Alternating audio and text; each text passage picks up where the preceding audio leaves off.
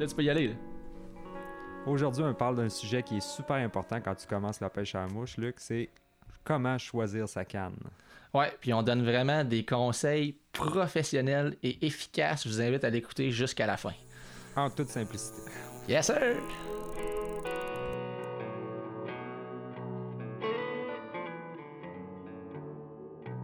Donc aujourd'hui, Raph va faire le podcast en espagnol. Comment está, Luc? Muy bien. Donc, euh, un, podcast, podcast Choisir sa première canne, un sujet, une question qui est encore extrêmement en demande et un sujet auquel on a demandé à toute l'école, toute l'équipe Codal, euh, qu'est-ce qu'ils en pensaient afin de vous donner les meilleures pistes, de, le meilleur conseil possible. Donc, euh, nous sommes le porte-parole de l'équipe. Parce qu'effectivement, ça peut faire peur un peu d'acheter sa première canne, de savoir ce qu'on a de besoin. Tu regardes sur le rack, il y en a tellement, elles sont toutes d'une longueur bizarre. Ouais, puis t'as tout, euh, t'as tout le temps les conseils de genre euh, votre petit cousin de la fesse gauche, je sais pas qui, qui dit faut que t'achètes telle marque, puis l'autre qui dit telle marque. Puis on, va essayer de faire de qu'est-ce que vous devez regarder. Euh, vite de même, bref, c'était quoi ta première canne? Euh, c'est une euh, Sage Lunch. Et ça, commencé drôle ça que- existait- ça C'est drôle que existait pas, tu moi, en une parles. C'est drôle que tu en parles parce que hier, mon élève, il avait une Sage Lunch. Fait que euh, j'ai j'ai pu repêcher avec une Sage Lunch. Puis t'as-tu euh, vécu un moment émotif ou? Ben, j'ai versé une larme, puis après ça, je me suis rappelé exactement le, le feeling que j'avais avec. C'était la même, même, même action, puis je me suis rappelé. euh, C'était une bonne canne. C'était une très bonne canne.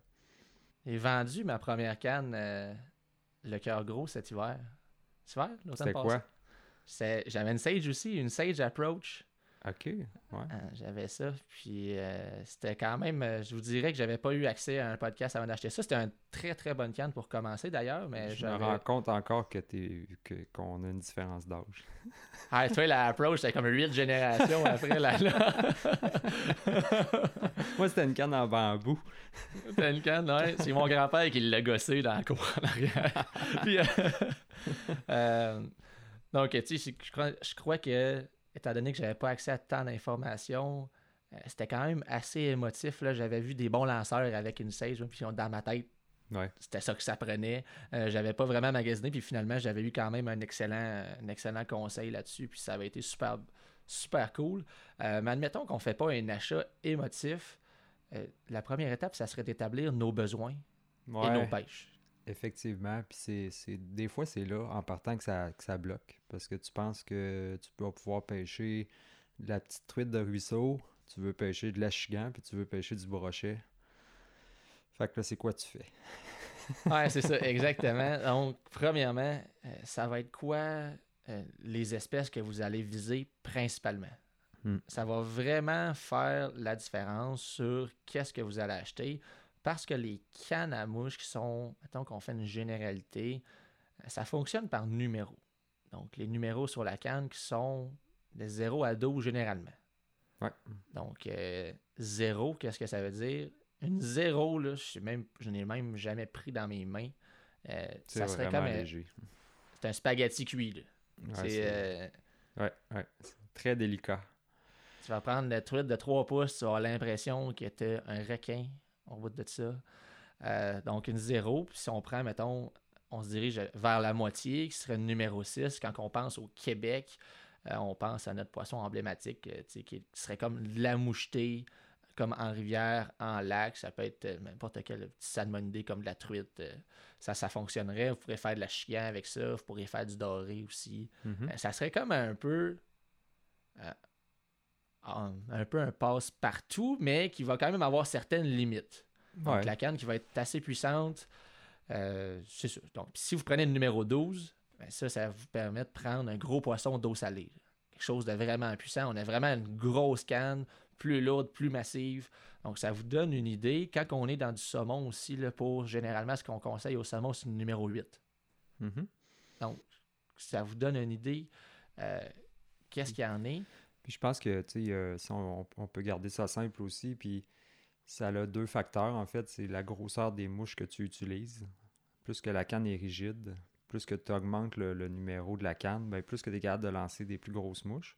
Puis il y a aussi le facteur de combattre un poisson qui est puissant, qui va, qui va entrer en considération aussi du calibre de la canne que tu vas choisir pour faire des remises à l'eau efficaces, puis de, de combattre le poisson euh, d'une façon efficace.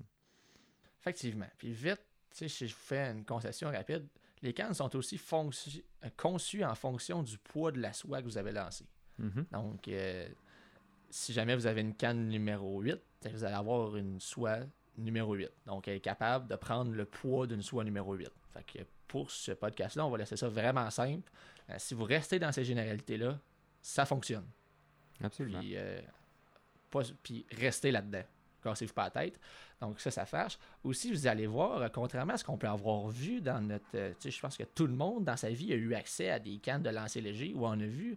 euh, on, dans le lancer léger, on est dans des cannes qui sont en deux morceaux. Ouais. Euh, généralement, là, on tombe dans des cannes qui, présentement, en magasin, 90% des cannes, c'est quatre morceaux. Si c'est pas plus à cette heure, euh, c'est c'est rendu très, très, très populaire, les quatre sections. Là. Puis, euh, vous en voulez une de ça? Absolument. Pour le transport. Ah, ouais, ben juste ça, tu sais, quand on pense au transport, on pense à l'accrocher sur son sac à dos pour faire une petite marche en forêt avant de se rendre à son spot. Partir Donc, en voyage. a- Ouais, moi, ça rentre dans ma valise. Mhm. Euh, puis, tu sais, si on t'a une canne en deux morceaux, tu l'accroches après ton sac à dos, t'es pogné après toi les branches du monde quand tu euh, promènes. Ouais.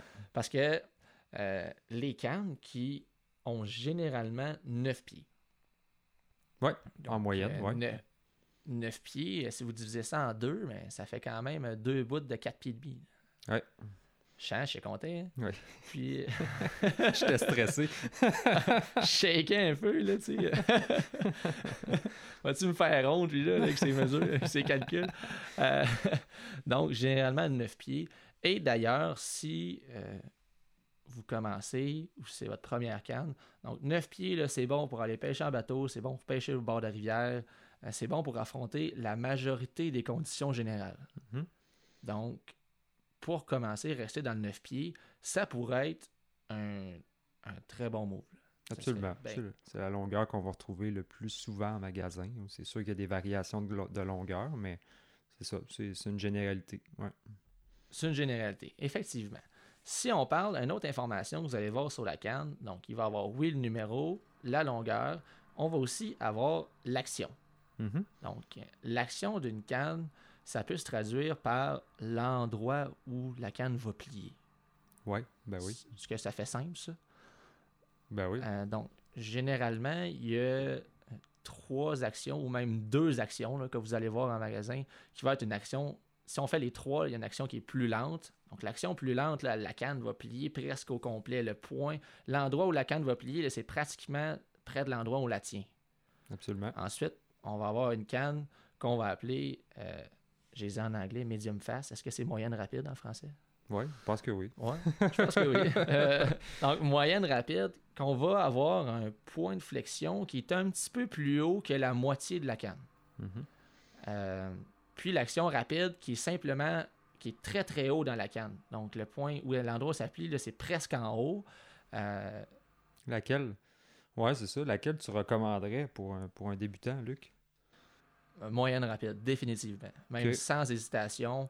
Euh, la raison est que c'est beaucoup plus facile pour vous de sentir le feeling de la canne. Mhm. C'est une canne qui va plier assez facilement et qui vous permet d'avoir bon contrôle, bonne distance. Euh, euh, puis même, souvent quand on tombe dans du très haut de gamme au niveau des cannes, on va parler de... On voit beaucoup de cannes assez rapides. là. Absolument. C'est des cannes qui sont souvent très difficiles à, à maîtriser, qui pardonnent pas, que ça prend un timing puis euh, une puissance d'accélération aussi qui vient avec. Fait que c'est pas nécessairement une bonne chose de choisir la canne la plus chère pour quand on commence. Non, c'est la beauté de la chose. Dans le sens où euh, c'est jamais arrivé que j'ai recommandé une canne extrêmement chère dans, le, dans le haut de gamme euh, pour un- quelqu'un qui débute, simplement parce qu'elle demande beaucoup plus de contrôle. C'est la même affaire si vous prenez n'importe quoi dans votre vie. Si vous commencez à faire du vélo de montagne, vous n'avez pas besoin de celui à 22 000 Puis si vous faites du ski, vous n'avez pas besoin des, des skis que vous voyez pour faire euh, de la descente aux Olympiques. Là. C'est on n'est pas rendu là, on n'a pas besoin de ça. D'ailleurs, je parlais du sucre RAF, là, on a parlé de lancer cette semaine, puis je viens de commander ma première rapide. là. Ouais. récemment, justement, pour apprendre à contrôler ça. Mais sinon, j'ai encore, euh, euh, j'ai encore quoi 9 cannes médium fast, puis je les adore. là. Ouais. C'est des actions super accessibles, puis très polyvalentes aussi. Effectivement. Donc, euh, ça, c'est l'action. Si on glisse un mot sur, je vais vous dire, peut-être euh, peut-être combien ça peut coûter une canne. C'est quand même, on fait, on fait l'exemple. Une canne, pour commencer, on va avoir des modèles peut-être entre 150 et 400 dollars, je veux dire. Ça serait peut-être un, un range qui est acceptable. Et puis, euh, vous allez regarder les éléments qu'on a mentionnés. Et ensuite, l'élément qui s'en vient, qui est la garantie. Mhm. Euh, la garantie, parce que présent- présentement, ce qu'on voit sur le marché, ce sont des cannes euh, qu'on va pouvoir renvoyer à la compagnie si on casse un bout. Et puis, je vais vous dire un secret, là, ça va arriver. Ça va arriver. ouais, c'est- regarde, c'est, c'est sûr que ça va arriver euh, dans le bois en marchant, quelqu'un qui va l'accrocher, fermer une porte de char dessus. euh, C'est 9 pieds, hein, fait que c'est- c'est c'est long. C'est ça. Ou on va frapper une mouche dessus, puis on va la, la- la- comme l'abîmer, puis elle va finir par casser. Euh, on a ça. Donc, les garanties des compagnies qui vont être selon différents manufacturiers, qui vont varier peut-être entre 50 et 120 dollars pour renvoyer un morceau de canne. C'est une garantie, c'est, tu sais, puis c'est... J'aime quasiment mieux le, le mot service de réparation que garantie, là. Ouais, parce le, que- le mot garantie, c'est tout écrit garantie, puis ils me font suer. Ouais. Tu sais, t'as des frais, puis les frais, ils servent à réparer ta canne, puis je- tu sais, c'est- c'est absolument logique, là. Si, si ils donneraient des cannes en échange d'une canne brisée, à un moment donné, les compagnies feraient faillite, là. Mais, euh, mais oui, c'est- effectivement garanti une canne à ce niveau-là. Donc, tu sais, pour la garantie, euh, généralement, ce que vous devez faire, c'est vous envoyer des petits morceaux de la section qui est cassée ou la connexion euh, dans poste à compagnie. Puis là, ça va prendre aussi, euh, ça dépend des compagnies. Vous allez avoir des compagnies, euh, ça peut être intéressant de vérifier avec des compagnies aussi, est-ce que euh, ils ont un distributeur au Canada. Donc, quand c'est au Canada, ça va plus vite que l'envoyer aux États-Unis. Mhm. Est-ce que euh, ça peut être intéressant de regarder? Des fois, il y en a que c'est cinq semaines, il y en a que c'est huit semaines. Euh, si c'est huit semaines, mais vous venez de perdre votre canne pour la saison. Là. Pas être Absolument. plate, là, mais, euh, fait il y a ça à penser parce que la garantie des manufacturiers, c'est huit semaines, un coup qu'ils ont reçu la canne. Hmm. Donc, ça peut être plus que ça. J'ai déjà envoyé une canne, c'était huit semaines, puis je l'ai reçu en trop. là. Ça dépend du volume qu'ils ont de réparation. Ça dépend du temps de l'année aussi. Tu l'envoies l'hiver, c'est complètement différent que l'été. Effectivement. Donc, on a, on a, on a ça à regarder. C'est ça aussi, des fois, qui va faire la différence entre une canne à 150 puis une à 400, selon le service aussi que la compagnie offre. Un point que j'aime bien aussi, que j'aimerais amener, si vous hésitez entre des compagnies, euh, moi, j'aime choisir une compagnie qui va s'impliquer dans l'industrie. Dans le sens où on a certaines compagnies qui vont faire un paquet de vidéos qui vont être présents dans des événements, qui vont nous donner des ressources pour qu'on s'améliore, Mhm. et qui vont, certaines compagnies aussi, qui vont euh, réinvestir un certain pourcentage de leur profit dans la nature, Mm. dans le développement, dans l'environnement, et qui sont impliqués Dans la Dans ces- conservation. dans la conservation. Donc, si jamais, je vous dis pas que c'est mon critère premier, mais si jamais j'ai deux cannes dans les mains dans le rack puis qui me semblent euh, adéquates, ben, je pourrais y aller avec ça. Euh, notez aussi que c'est possible d'aller les essayer. Mhm. Donc, euh, Il y a beaucoup de fly shops qui permettent ça. euh, puis ça, c'est. Je pense que c'est une très bonne chose à faire avant d'acheter. C'est de l'essayer. Ouais, ça se fait bien. Vous allez avoir des bons conseils. Vous allez pouvoir voir si vous l'aimez. Euh, puis encore une fois, il y a le facteur. Lorsqu'on achète le première canne, il y a tout, on dirait que c'est un moment important. là, C'est sa première fois, c'est important. Puis, euh, tu sais, je peux simplement hésiter entre deux puis euh, prendre la plus belle. C'est comme euh, prends celle qui, qui a- il y a un attachement envers. tu. C'est vraiment louche tout ce que je viens de dire. Ouais. Je vois Raph qui rit. Puis je viens d'analyser tout le concept. Ben, c'est la première fois que tu hésites entre deux. Tu prends la plus belle. Regarde. La première fois, c'est jamais parfait. Ouais, c'est vraiment parfait. Mais au moins, si, si t'es la plus belle, ben t'es plus avancé. Tu C'est comme euh, le souvenir peut être meilleur. Tu C'est comme. c'est exactement ça. Euh, puis ça fait-tu le tour?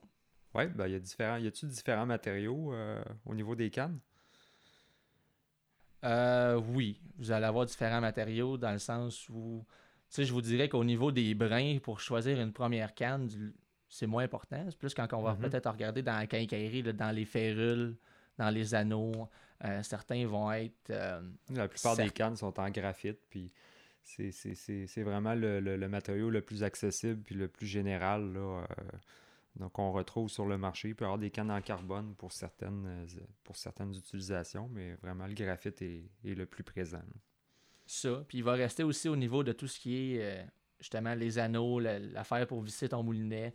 Euh, vous, allez le, vo- vous allez le voir, là, il y en a qui sont inoxydables. Donc, si Mhm. vous pensez, par exemple, pêcher au bar rayé dans l'eau salée, ça peut devenir intéressant. Oui, il faut toujours, toujours rincer, par- pareil, mais ça peut devenir intéressant. Une option que tu me viens de me faire penser, au niveau où est-ce qu'on visse le moulinet, il y en a qui ont une, un anneau de serrage, il y en a qui en ont deux. Ouais. Euh, si vous avez le choix entre les deux, c'est- deux c'est vraiment mieux. Le deuxième qui vient barrer le premier, puis on n'a pas le problème du moulinet qui lousse dans nos journées. là. Absolument. Mais je reste que le conseil de prendre la plus belle, c'est le meilleur que j'ai donné dans ce podcast-là. Il y a un truc que- aussi euh, qui est bien niaiseux, mais une canne avec des points d'alignement Ah, c'est vrai. sur ça? les sections. C'est vraiment pratique, ça. Il y en a beaucoup qui ont ça. Puis, tu sais, quatre sections, c'est un peu plus compliqué à aligner tous tes anneaux ensemble. Fait que, il y a beaucoup de manufacturiers qui vont mettre des mini-points juste à côté des férules. Fait que tu as juste à aligner tes deux points puis pas te soucier de l'alignement de tes anneaux. Imaginez si vous prenez la plus belle, puis en plus, ça vous enligne. À vous en ligne. Ah, mais- méchant, méchant bon deal, là, tu sais. Bon, faut vraiment que, faut vraiment que ce podcast-là arrête, c'est en train de dégénérer. ça, ça va être dans le preview, c'est sûr. Ouais, ouais, c'est ça. OK. On y va là-dessus. Bon podcast, puis euh, pogner plein de poissons. C'est ça que vous allez faire. Amusez-vous. Bien important.